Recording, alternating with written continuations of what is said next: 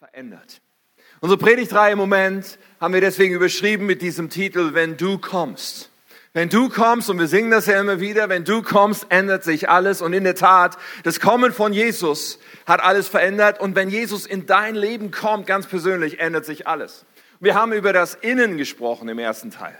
Es ändert sich alles innen. Sprich, unsere Identität. Wer bin ich eigentlich? Was macht mich aus? Was macht meinen Wert aus? All das ändert sich, wenn Jesus kommt. Wir haben über das Oben gesprochen im zweiten Teil, über unseren Stand vor Gott, über dieses Bewusstsein, ich muss nicht unter Verdammnis leben, da ist Gnade und ich darf kommen und Gott begegnen. Das Oben verändert sich. Und vermutlich haben die meisten auch das kleine Rätsel schon gelöst, was wohl der dritte Teil sein wird, den wir heute besprechen. Es ist unser Außen. Auch unser Außen verändert sich, wenn Jesus kommt. Und wir wollen in, diesen, in dieser Predigtreihe, die heute ihren letzten Teil hat, so ein bisschen immer wieder abgleichen, in den Spiegel schauen und sagen, okay, erlebe ich das eigentlich in meinem Leben? So, heute werden wir einen Bibeltext anschauen. Ähm, bevor wir beten, einen Text, zehn Verse aus dem Lukas-Evangelium, eine geniale Begegnung, die jemand mit Jesus hat. Wenn du deine Bibel dabei hast, Lukas 19, und wenn nicht, wir haben hier oben die große elektronische Version für dich. Und wir lesen ab Vers 1. Jesus kam nach Jericho und ging durch die Stadt. Dort lebte ein Mann namens Zachäus. Als einer der mächtigsten Steuereintreiber war er sehr reich.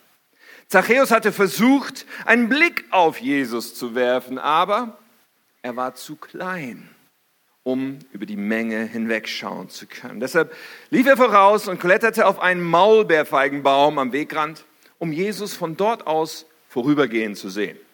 Als Jesus kam, blickte er zu Zachäus hinauf und rief ihm beim Namen. Zachäus, sagte er, komm schnell herunter, denn ich muss heute Gast in deinem Haus sein. Zachäus kletterte so schnell er konnte hinunter und geleitete Jesus voller Aufregung und Freude in sein Haus. Doch den Leuten in der Menge gefiel das nicht. Bei einem berüchtigten Sünder kehrt er als Gast ein, murrten sie. Währenddessen stellte Zachäus sich vor den Herrn hin und sagte, Herr, ich werde die Hälfte meines Reichtums ähm, den Armen geben. Und wenn ich die Leute bei der Steuer betrogen habe, werde ich es ihnen vierfach erstatten. Jesus erwiderte, heute hat dieses Haus Rettung erfahren, denn dieser Mann hat sich als Sohn Abrahams erwiesen. Der Menschensohn ist gekommen, um Verlorene zu suchen und zu retten. Himmlischer Vater, ich danke dir. Ich danke dir für dein Wort und ich danke dir dafür, dass du uns immer wieder liebevoll den Spiegel vorhältst. Ich danke dir auch, dass du gekommen bist, dass wir in diesen Tagen uns darauf so sehr fokussieren dürfen, Jesus, dass du Mensch wurdest und das alles verändert. Und Herr, ich bete, dass dieses Angebot, was du uns machst, diese ausgestreckte Hand, sich in unserem Leben mehr und mehr verwirklicht, dass jeder einzelne von uns erlebt, was sich alles tatsächlich ändert, wenn du unser Leben prägen darfst. Ich bete, präge unser Leben, sprich zu uns, zeig jedem Einzelnen heute mehr von dir, offenbare dich, Herr. Amen. Amen. Ich bin ja relativ lang an Körpergröße und das bringt so seine Herausforderungen manchmal mit. Also ich bin 1,98 Meter für diejenigen unter euch, die sich das immer schon mal gefragt haben. Und da gibt es Situationen im Leben, da wird das zur Herausforderung. Weißt du, manchmal geht man durch Türen und merkt, mein Kopf bleibt da irgendwo hängen. Ja, oder äh, man steigt in kleine Autos ein und ist wirklich herausgefordert. Oder Deckenventilatoren können herausfordernd sein. Oder Regenstürme, die andere Menschen so genau auf Augenhöhe mit den Spitzen halten. Ja, auch manchmal so Klamotten zu finden, die die richtige Größe haben, die richtigen Längen haben und so, das kann herausfordernd sein. Und sein Leben lang hört man diesen Witz. Und wie ist das Wetter da oben? Zachäus hatte die gegenteilige Situation, okay? Zachäus wird uns als jemand beschrieben, der sehr kurz war. Er war sehr klein. So, er wurde wahrscheinlich oft übersehen. So, er war von der Statur her nicht so auffällig. Wahrscheinlich hat er eher den Spruch jedes Mal gehört, oh, kleine Menschen tun mir leid, wenn es regnet, merken sie es als Letzte. Keine Ahnung, wie es ihm so ging im Leben. Aber er hat es in seinem Leben irgendwie zu viel Reichtum gebracht. Zachäus, er war ein Steuer, ein Zolleintreiber, der Oberzöllner, der oberste Zollpächter in Jericho. Übrigens, Side Fact, Jericho, weiß nicht, ob du das wusstest, ist die tiefstgelegene Stadt der Welt. 250 Meter unter Meeresspiegel. Fand ich irgendwie krass so mir vorzustellen. Aber Jericho war damals in der Zeit von Jesus, es war eine bedeutende Stadt, weil eine wichtige Handelsroute lief an Jericho vorbei. Und so gab es viele Steuern, viele Zölle einzunehmen dort in Jericho. Und das römische Zollsystem war anders als unser Steuersystem heute. Bei den Römern gab es keine Beamten, die die Steuern, die Zölle sozusagen eintrieben, sondern die Römer machten es so, sie verpachteten ein gewisses Gebiet an eine einheimische Person. Und diese Person war dafür verantwortlich, die Zölle dort zu erheben. Und die Römer wollten einfach für ein bestimmtes Gebiet einen bestimmten Betrag. So das musste der abliefern und alles darüber hinaus konnte er behalten. So, und die Historiker streiten sich ein bisschen darüber, ob genau festgelegt war, wie viel er noch aufschlagen konnte. Jedenfalls war das ein Mittel, eine, eine Position, mit der man wirklich reich werden konnte. Und letztendlich waren die Leute der Willkür und der, ja, dem, was Leute dann eintrieben, ziemlich hilflos ausgeliefert. Und so ein Steuer, so ein, ein, ein Zollgebietspächter, der hatte dann seine Zöllner, die dann tatsächlich die Arbeit machten.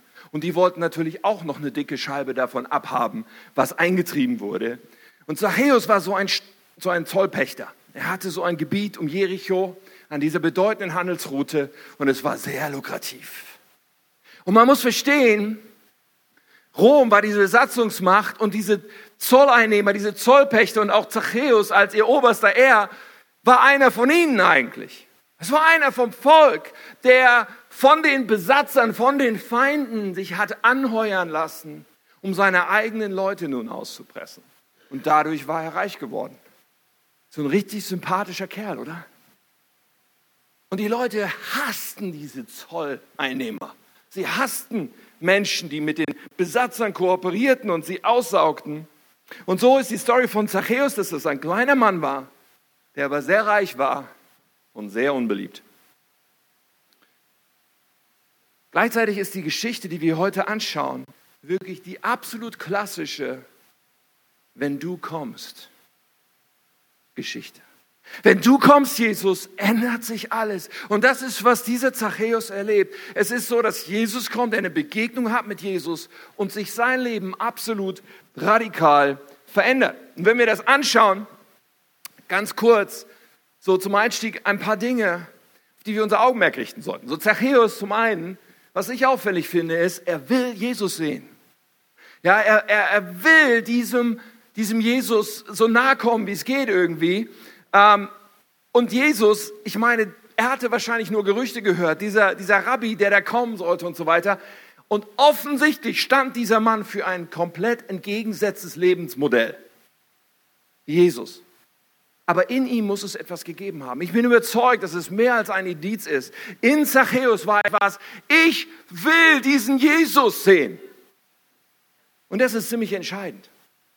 Weil da, wo ein Mensch diese Sehnsucht hat, ich will zu Gott, ich will Jesus begegnen, da reagiert das Herz Gottes immer drauf. In Jeremia 29 sagt Gott so durch den Propheten Jeremia etwas von seinem Herzen und er sagt, wenn ihr mich sucht, Vers 13, ja, wenn ihr mich sucht, werdet ihr mich finden. Ja, wenn ihr mich ernsthaft mit ganzem Herzen nach mir verlangt, werde ich mich von euch finden lassen, spricht der Herr. Und das ist das Herz Gottes. Das gilt durch alle Zeit. Es gilt auch heute. Wenn ein Mensch da ist, der Gott von Herzen sucht, hey, Gott lässt sich finden. Wenn du auf der Suche bist nach Gott, hat Gott dich schon auf dem Schirm und will dir begegnen.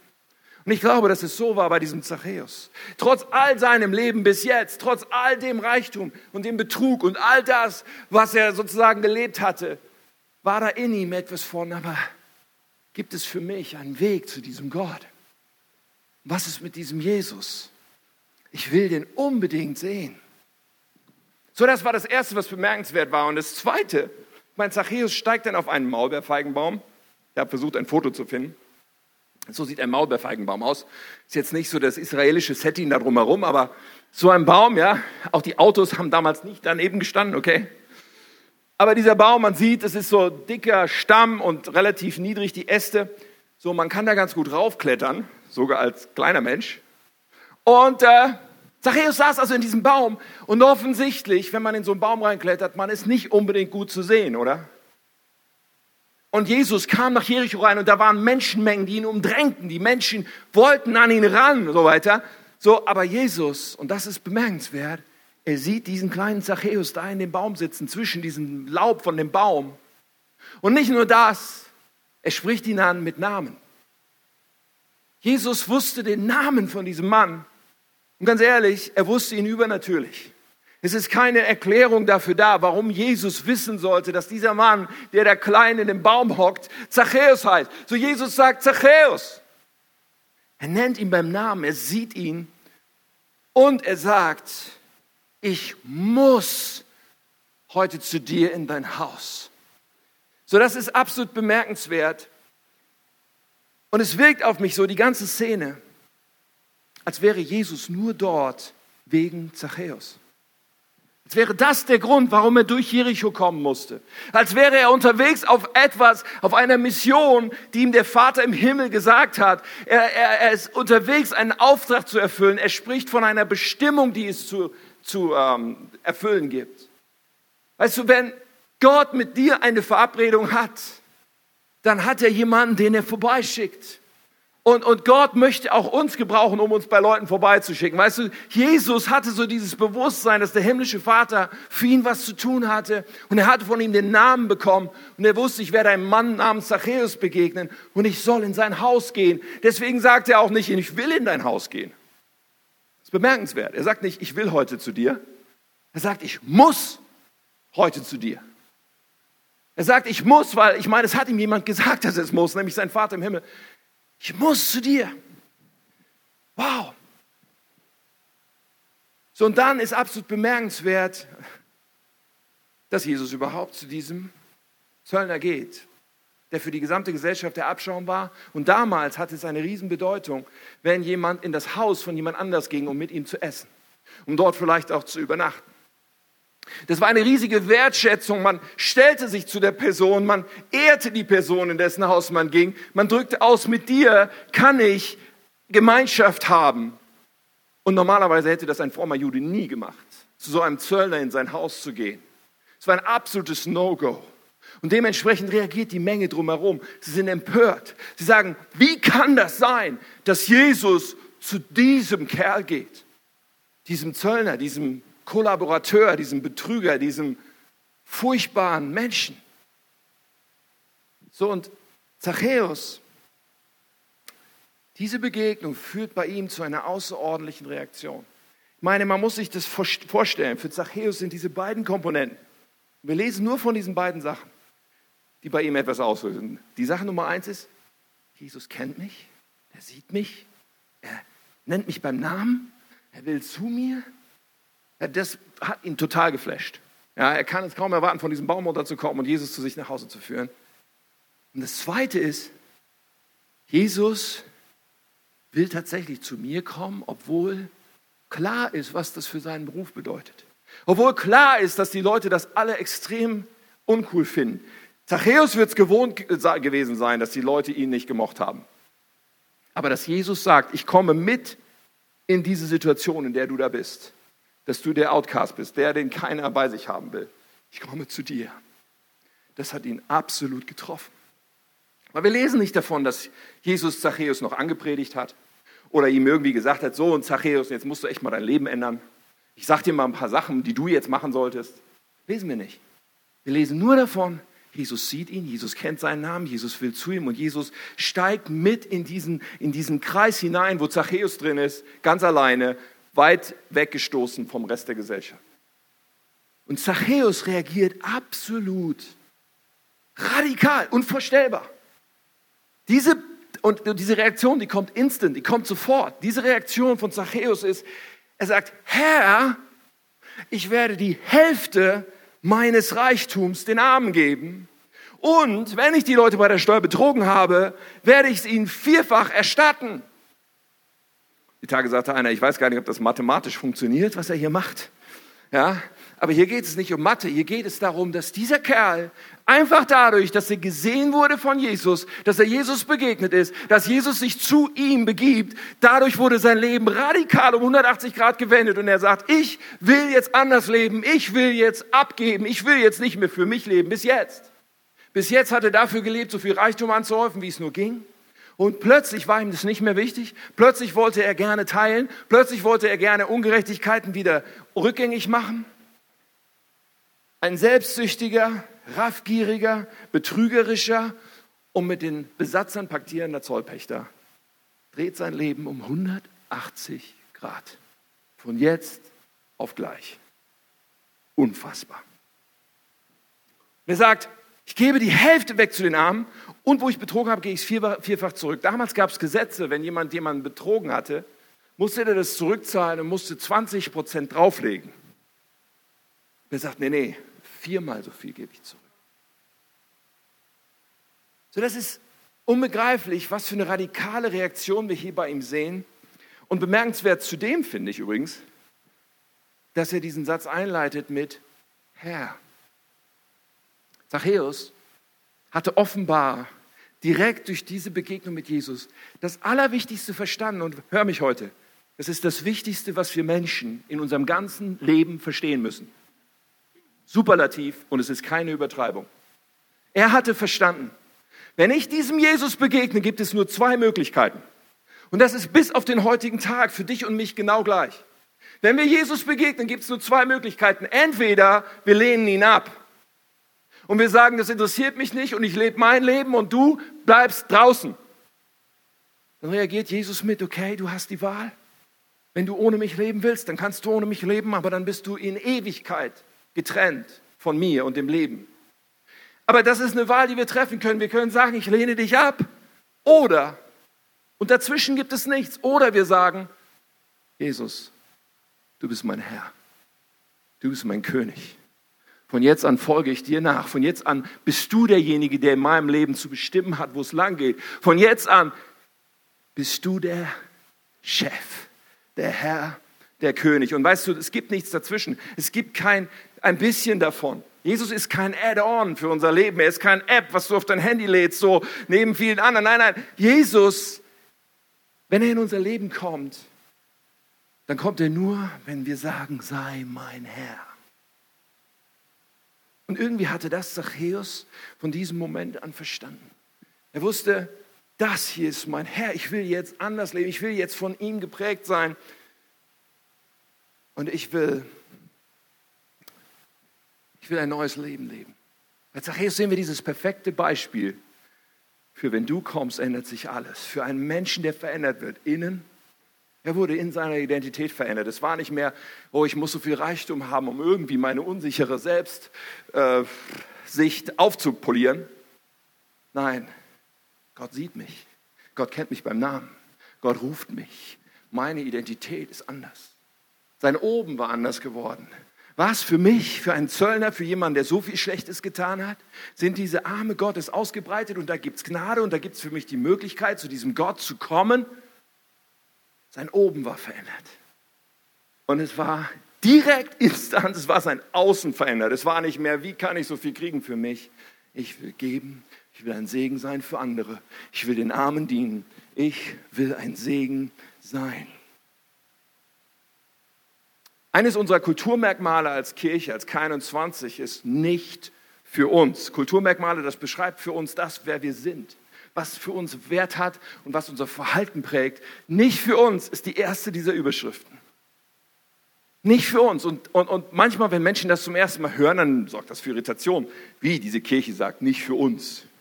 Aber was ist denn mit den Menschen, die in dieser Kirche sind? Müssen wir uns nicht darum kümmern, umeinander und so weiter? Ist das nicht irgendwie ganz, ganz wichtig? Hm. So als würden wir selbst zu kurz kommen.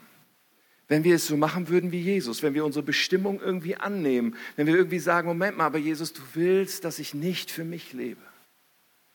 Und auf geheimnisvolle Art und Weise. Ist die einzige Art, wie wir nicht zu kurz kommen, wirklich, ist die, dass wir nicht für uns leben. Auf geheimnisvolle Art und Weise ist das Ziel, was Gott mit unserem Leben verfolgt, tatsächlich, uns zu Menschen zu machen, die verstehen, ich lebe nicht für mich, da gibt es eine größere Bestimmung. Die verstehen, ich, ich, ich will ein Segen sein für andere. Nicht für uns als Kirche, aber auch ganz persönlich. So, wenn Jesus kommt, dann will er bei jedem von uns die gleiche Wende vollziehen mit uns. Dass wir sagen, hey, mein Außen ist anders. Ich möchte gerne nicht mehr egoistisch geprägt sein. Hey, und wir sind, und das müssen wir nicht lernen, wir sind ganz schön egoistisch geprägt, oder? Irgendwie haben wir diese Lüge in uns geglaubt. Ich muss mich um mich kümmern, damit es mir gut geht. Ich muss auf jeden Fall darauf achten, dass ich nicht zu kurz komme. Irgendwie haben wir diese Angst. Und wir denken so, ja, wenn jeder an sich denkt, dann ist an jeden gedacht. Ich, mich, meiner, mir. Herr, segne bitte alle vier. So, das ist irgendwie, wir, wir, wir sagen das nicht so ausdrücklich, aber irgendwie sind wir davon geprägt. Ich hörte diese Geschichte von zwei Freunden, die zusammen in ein Fischrestaurant gegangen sind und beide bestellen sie ein Fischfilet, genau das gleiche Gericht. Und äh, eine Viertelstunde später oder so kommt der Ober mit einem Tablett mit den beiden Tellern und der eine der Freunde nimmt die beiden Teller von dem Tablett, gibt seinem Freund den kleineren Fisch und nimmt sich den anderen Teller, wo das größere Stück drauf liegt. Sein Freund sagt, ja, du hast ja vielleicht Nerven. Ganz ehrlich, also das finde ich jetzt ein bisschen unglaublich, dass du dir den größeren nimmst und mir gibst du den kleineren, kann ich nicht fassen. Da sagt der Erste, ja, wie hättest du es denn gemacht? Der sagt, ja, wenn ich die Teller genommen hätte, hätte ich natürlich dir das Größere gegeben und mir das Kleinere. Da sagt der andere, ja, aber so ist es doch jetzt, was willst du eigentlich?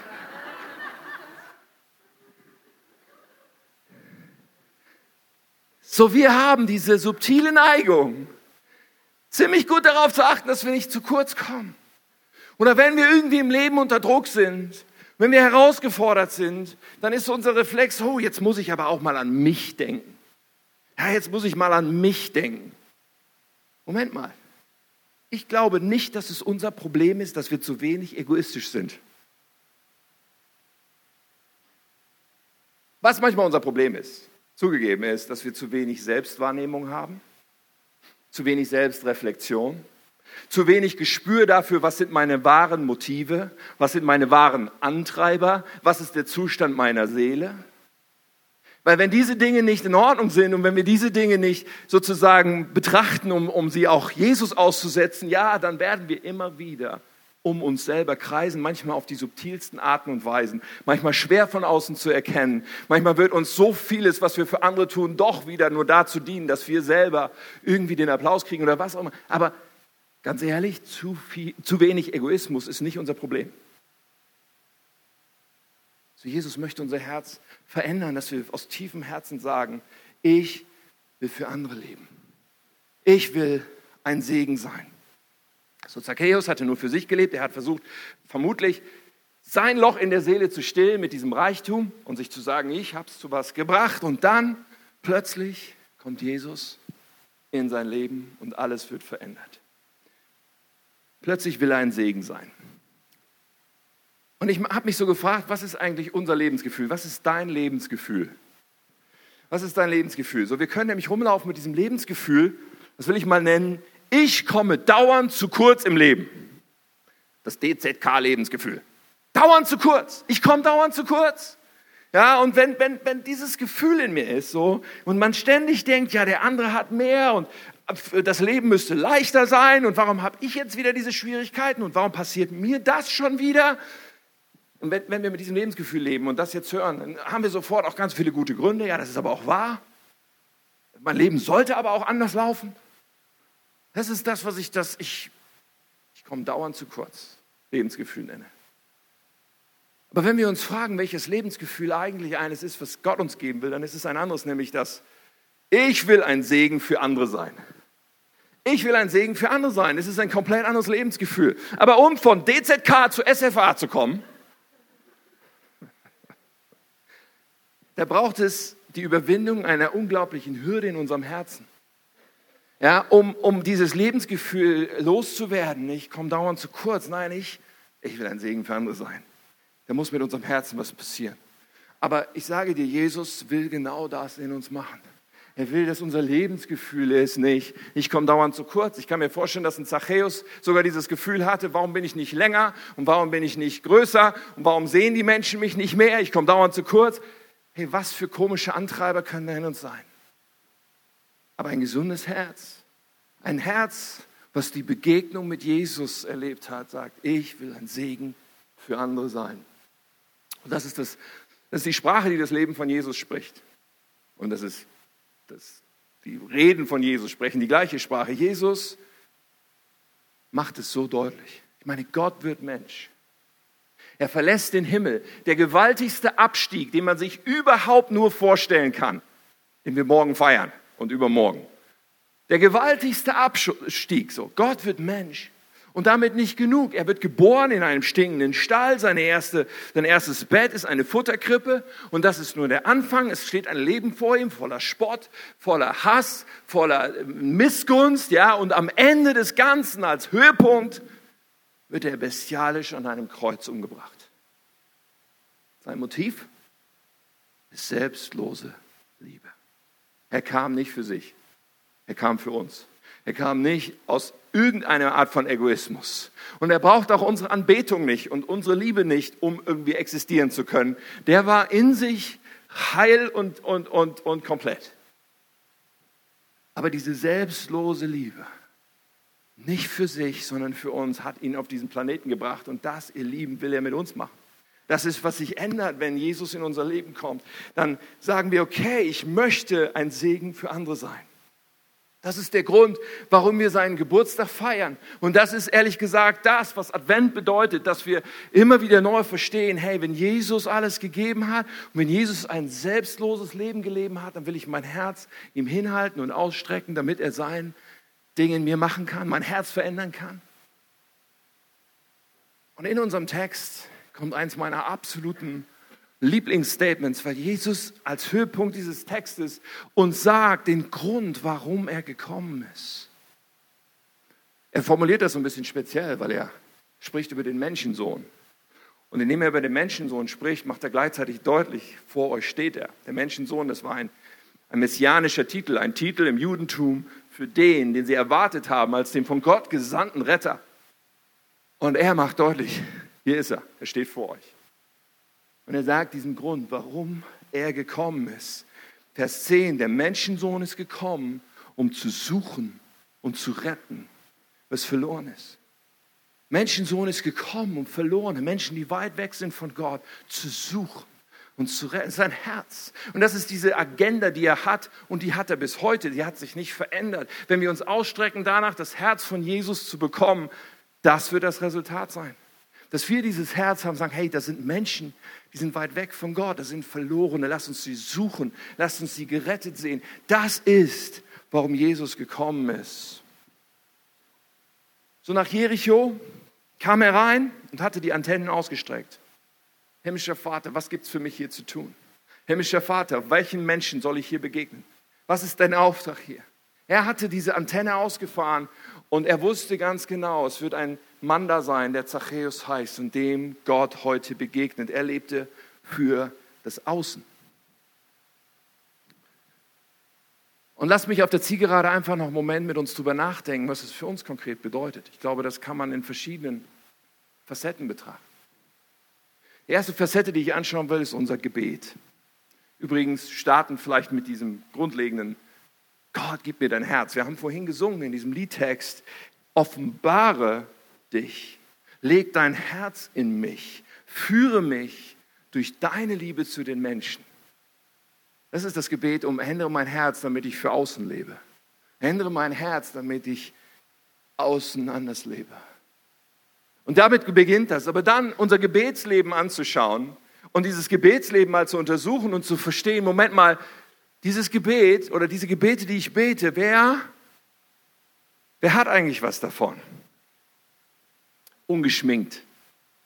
Weißt du, stell dir mal kurz vor, alle Gebete, die du in den letzten vier Wochen gebetet hast, würden jetzt instant in einem Moment, genauso wie du sie gebetet hast, erfüllt. Und jetzt frage ich dich, wessen Leben wäre verändert? Vermutlich dein eigenes, was in Ordnung ist. Vielleicht das Leben von Menschen, die dir sehr viel bedeuten und sehr nah an dir dran sind. Aber die spannende Frage ist, wäre auch das Leben von anderen Menschen verändert, von Menschen, die eigentlich dir gar nicht so nahe stehen, für Menschen, für die du betest, weil dieses Herz von Christus dich dazu treibt, für Menschen, die vielleicht weiter weg sind, für Menschen, die vielleicht auf der Nase liegen, für Menschen, wo du vielleicht auch sagen könntest, oh, selbst Schuld, was der sich alles eingebaut, was auch immer, welche Leben wären verändert, wenn Gott unsere Gebete erhören würde. So ein Gebetsleben ist ein ganz guter Gradmesser. Wie viel von dieser Veränderung von Jesus in uns schon stattgefunden hat. Gebet. Das zweite Spannende ist unsere, unsere Aufmerksamkeit, unsere Zeit, unsere Energie. Ja, so Jesus ist nach Jericho reingelaufen und offensichtlich war er aufmerksam für die Impulse Gottes. Es ist so spannend im Alltag, ob Gott uns unterbrechen darf. Ich weiß nicht, wie dir das geht, ob du das erlebst, dass Gott dich im Alltag unterbricht. Und dass da diese Wahrnehmung ist, dass da jemand ist, der vielleicht gerade jetzt Zeit, Aufmerksamkeit, Energie, irgendeine Art von Hilfe, von Dienst, von Anstrengung von dir benötigt. Ob wir in der Lage sind, das wahrzunehmen. Zeit und Energie sind begrenzte Ressourcen. Also wenn, wenn ich in mein Leben gucke, wenn ich schaue, wenn ich so morgens überlege, was an dem Tag ansteht, dann denke ich, meine Zeit und meine Energie reichen schon nicht für das, was ich alles auf meine Agenda geschrieben habe. Ist schon eh schon zu knapp. Und das ist, ist schon die beste, also schlechteste Voraussetzung zu sagen, um zu sagen, Gott, du darfst mich unterbrechen. Du darfst mich aus meinem Fokus rausnehmen und darfst sagen, hey, aber hier ist ein Mensch, der braucht dich jetzt. Was darf einen rausbringen aus seiner Routine? Nur Dinge, die einem wirklich wichtig sind oder die wirklich wichtig sind. Weißt du, wenn ich zu Hause arbeite und das Haus würde brennen, dann würde ich meine Agenda unterbrechen. Habe ich noch nicht erlebt, möchte ich auch nie erleben, aber weißt du, wenn solche Dinge passieren, die wirklich wichtig sind, die, ja, dann reagieren wir. Auch wenn meine Frau oder meine Kinder zu mir kommen und etwas von mir wollen, sage ich, okay, alles klar, manchmal mit Widerwillen, manchmal easier, aber ich lege das an die Seite, weil diese Menschen sind mir wirklich wichtig. Ja, was ist, wenn ich durch die Stadt laufe? Was ist, wenn ich in irgendeinem Umfeld bin? Wie leicht oder schwer hat es der Geist Gottes, mich zu unterbrechen? Wie sehr mache ich es zur Priorität und sage, Gott, ich will, ich will ein Kanal sein. Ich bin auf Empfang. Ich bin ready für dich. Gott sucht uns als seine Partner. Ja, und vielleicht super konkret, die nächsten 24 Stunden, wahrscheinlich sind wir alle ganz, ganz busy mit der Vorbereitung von Heiligabend und mit den letzten Dingen und Backen und Kochen und Geschenke und dies. Einfach zu sagen, aber wen kann ich noch einladen für morgen? Für wen kann ich noch beten? An wen kann ich noch denken? Wo kann ich noch ein kleines Signal reinlegen? An diesen Punkten wird es doch praktisch, oder? Ein Leben nicht für uns. Und einen dritten Gedanken dürfen wir auf keinen Fall weglassen und das ist unser Geld. Zachäus hatte darum gelebt, reich zu werden. Und es war ihm gelungen. Er hat Reichtum so viel wie möglich angehäuft. Und plötzlich gibt es da auf seinem Kontoauszug einen neuen Eintrag. Und da steht Abbuchung des halben Bestandes für die Armen. Und darunter nächste Zeile Betrugsrückzahlung. Vierfach. What? Das ist unglaublich. Und wenn wir, ich glaube zutiefst, wenn wir einschätzen wollen, wie viel hat Jesus mein Leben tatsächlich schon verändert, dann ist der Blick auf unseren Kontoauszug ein ziemlich guter, ungeschminkter, hilfreicher Gradmesser. Wenn wir auf unseren Kontoauszug gucken, oder stellen wir uns vor, jemand anderes, jemand anderes möchte wissen, was du für ein Mensch bist und wofür du lebst. Die einzige Informationsquelle aber ist dein Kontoauszug, sozusagen deine Finanzen. Er sieht alles, wofür du dein Geld ausgibst. Kann man da sehen, dass wir ein verändertes Herz haben und leben, um ein Segen zu sein, leben nicht für uns? Ist da klar, ja, der Zehnte ist sowieso da drin, das ist, das ist gebongt als erstes und dann Gott, du darfst mir Dinge aufs Herz legen, dass ich gebe, dass ich helfe, dass ich spende in, in Bereiche hinein, wo es wirklich ein Segen ist. Sieht man da Heiligabend, Investment, K21. Morgen sammeln wir für, übrigens für Neues Leben Ghana, für die Bibelschule, die in Benin neu gebaut wird, um Reich Gottes Arbeiter, die in einem der ärmsten Länder der Welt unterwegs sind, zu unterstützen und auszubilden, damit sie in die Orte gehen und diese Orte in jeder Weise verändert werden. Nur mal so als Vorschlag. Oder was immer Gott dir aufs Herz legt. Aber sieht man, hey, da ist ein Mensch, der offensichtlich sich Dinge aufs Herz legen lässt, von denen er selber nichts hat, um zu geben. Zachäus erlebt eine radikale Wende. Innen, oben, außen. Und das, ihr Lieben, ist, was passiert, wenn Jesus kommt. Das ist, was passiert, wenn Jesus unser Leben in den Griff bekommt. Weißt du, ich bin nicht hier, um uns ein schlechtes Gewissen zu machen. Das Wort Gottes ist wie ein Spiegel, ja. Und wenn wir da reinschauen und denken, oh ja, da bin ich dann doch noch ganz schön weit von entfernt. Ja, dann sollen wir nicht ein schlechtes Gewissen kriegen und uns dann abwenden und denken, hoffentlich vergesse ich schnell wieder. Das machen leider auch Menschen, ja. Nein, wir wollen dieses wahrnehmen und dann sagen, Gott, aber ich möchte dieses veränderte Herz. Ich möchte nicht für mich leben. Ich möchte, dass es mir eine Freude ist, zu geben, eine Freude ist, für andere zu beten, eine Freude ist, mich unterbrechen zu lassen, weil ich weiß, wichtiger als meine Agenda ist seine Agenda, die vielleicht diesen Menschen jetzt gerade einbezieht und mich zu einem Kanal macht für eine Begegnung, die Gott hat mit diesem Menschen, so wie Jesus der Kanal war für eine Begegnung mit Zachäus. So, es beginnt damit, dass wir unser Herz aus, ausstrecken und sagen, ich will das, ich will das. Verändere mich und gib mir dein Herz. Und weißt du, dann, dann ist Weihnachten. Ich glaube, dann können wir sagen, hey, wie gut ist, dass wir feiern, dass Jesus gekommen ist. Dann können wir sagen, ich will wirklich das ganze Paket. Jesus ist gekommen und Jesus darf in meinem Leben kommen und darf mich verändern. Innen, oben, außen. Amen.